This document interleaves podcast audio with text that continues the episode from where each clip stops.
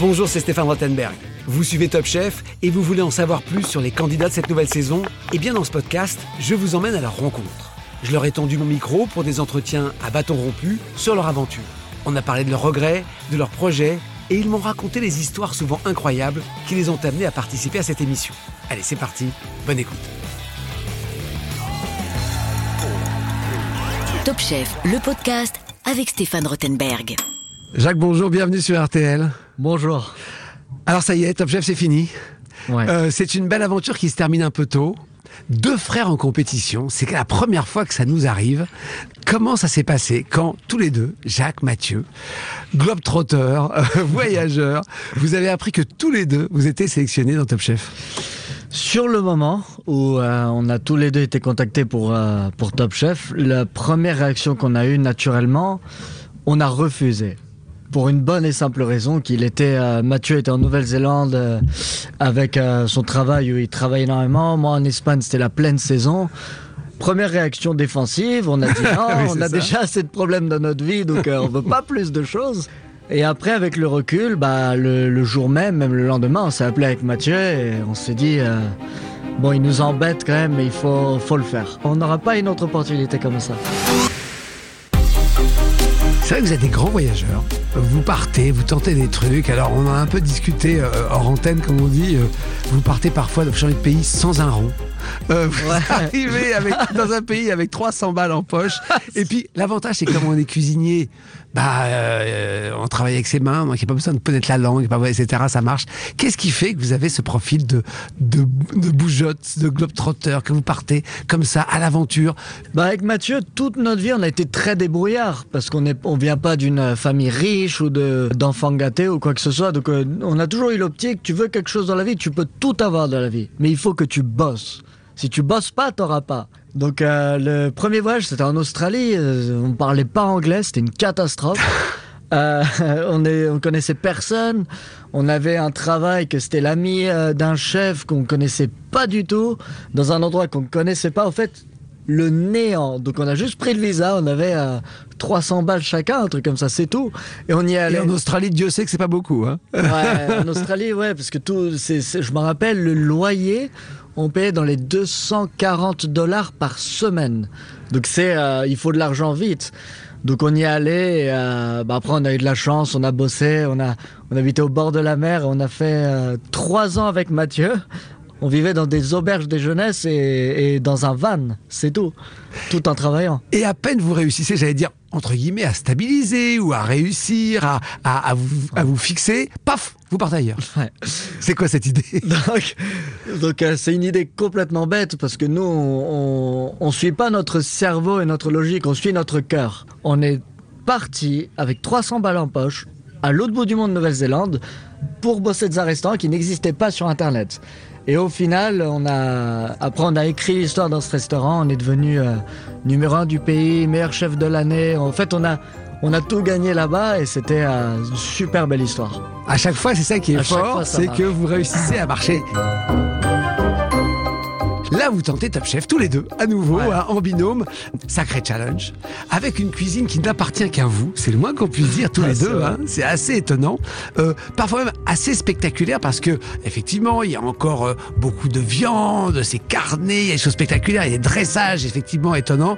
Vous êtes des personnages très atypiques et vous allez dans Top Chef où il y a quand même beaucoup de grands chefs trois étoiles. Certains imposent des trucs très académiques. Il y a aussi des choses gonflées et décalées. Mais parfois, il y a des codes quand même dans la gastronomie, etc.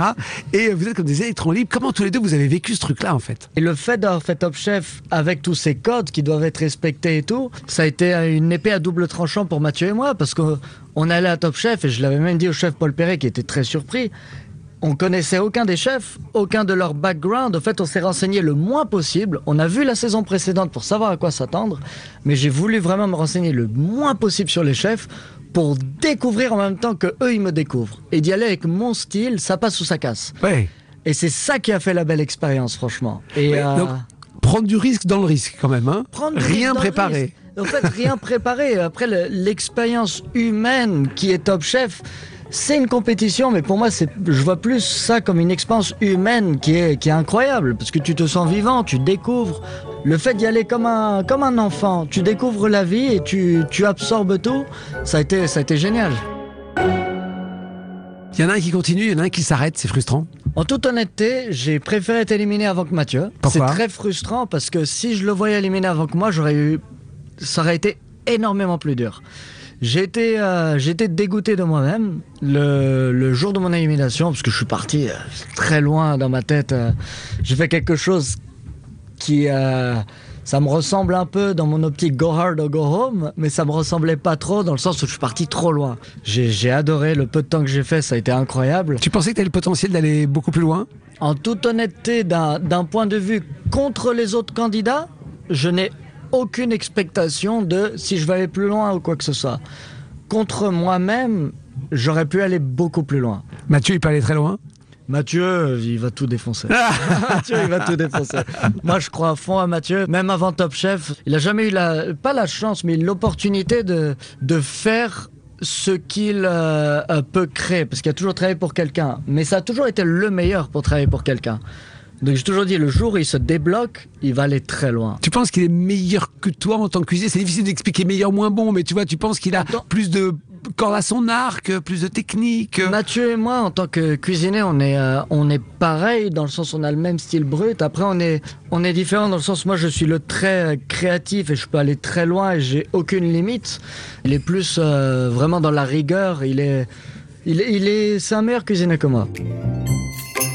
Qu'est-ce qui va se passer alors à- Est-ce qu'à nouveau, tous les deux, vous allez vous barrer, je ne sais pas où, en Papouasie, euh, à Euh. Ushuaïa, avec 50 euros en poche Ou est-ce que vous allez vous fixer un moment En toute honnêteté, c'est, euh, ça fait réfléchir Top Chef. Je pense qu'il y a quelque chose qui, qui était sous notre nez qu'on n'a pas profité longtemps. C'est con, mais c'est la France. Donc, Top Chef, ça a été un beau chapitre pour redécouvrir un peu la France, d'y habiter un peu. Et je me dis, pourquoi pas voir euh, faire l'aventure qu'on a toujours eue en dehors d'ici Pourquoi pas peut-être la faire en France Ah, quand même donc c'est quelque chose qu'il faut voir. Après, j'aime le voyage et tout, mais l'avantage de la France, c'est que je, je la découvre. En tant qu'adulte, même que ce soit des, des régions, des plats différents, des alcools différents et tout, moi je découvre. En fait, ça fait 8 ans, j'ai pas été adulte du tout en France. Donc là, le fait de découvrir, ça peut, ça peut être le prochain chapitre. D'accord. À voir. Ok, mais on sent que rien n'est tout... On laisse la chance au, hasard quand Ouais, même. hein. avec Mathieu, on, on, on écoute toujours notre cœur. Jamais on a écouté la logique. Parce qu'on aurait écouté la logique, on serait pas parti avec 300 balles en poche. Ça, c'est sûr. Ouais. Bon, eh ben, moi j'ai hâte de voir la suite. En tous les cas, ça va être passionnant. Et effectivement, vous êtes totalement imprévisible. On a rarement eu, si ce n'est jamais, des candidats comme vous deux dans Top Chef. Et c'est vrai que, bon, les frères, c'est une chose. Avoir deux frères, c'est très, très original. Qui effectivement ont la même passion, la même cuisine et ce parcours complètement fou. C'était absolument génial de voir tous les deux. Il n'y en a plus qu'un, mais on va le regarder avec euh, affection. Merci, euh, Jacques, d'avoir été avec Merci nous sur